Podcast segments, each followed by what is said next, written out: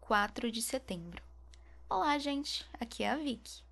Nosso texto previsto para hoje são os capítulos 25 e 26 de 1 Crônicas.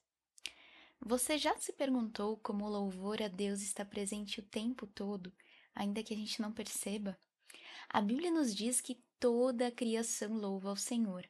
O céu declara a glória de Deus e a terra está cheia da sua glória.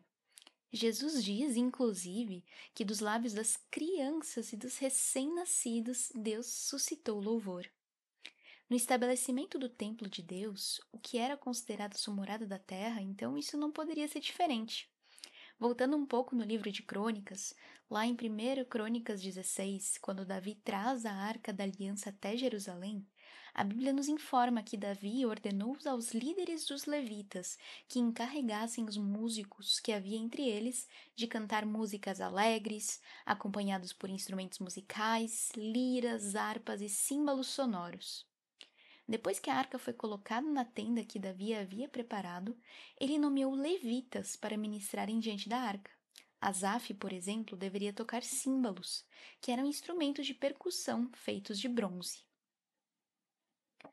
No texto de hoje, temos o destaque de dois grupos que deveriam servir no templo do Senhor: os músicos, os porteiros, os tesoureiros e outros oficiais.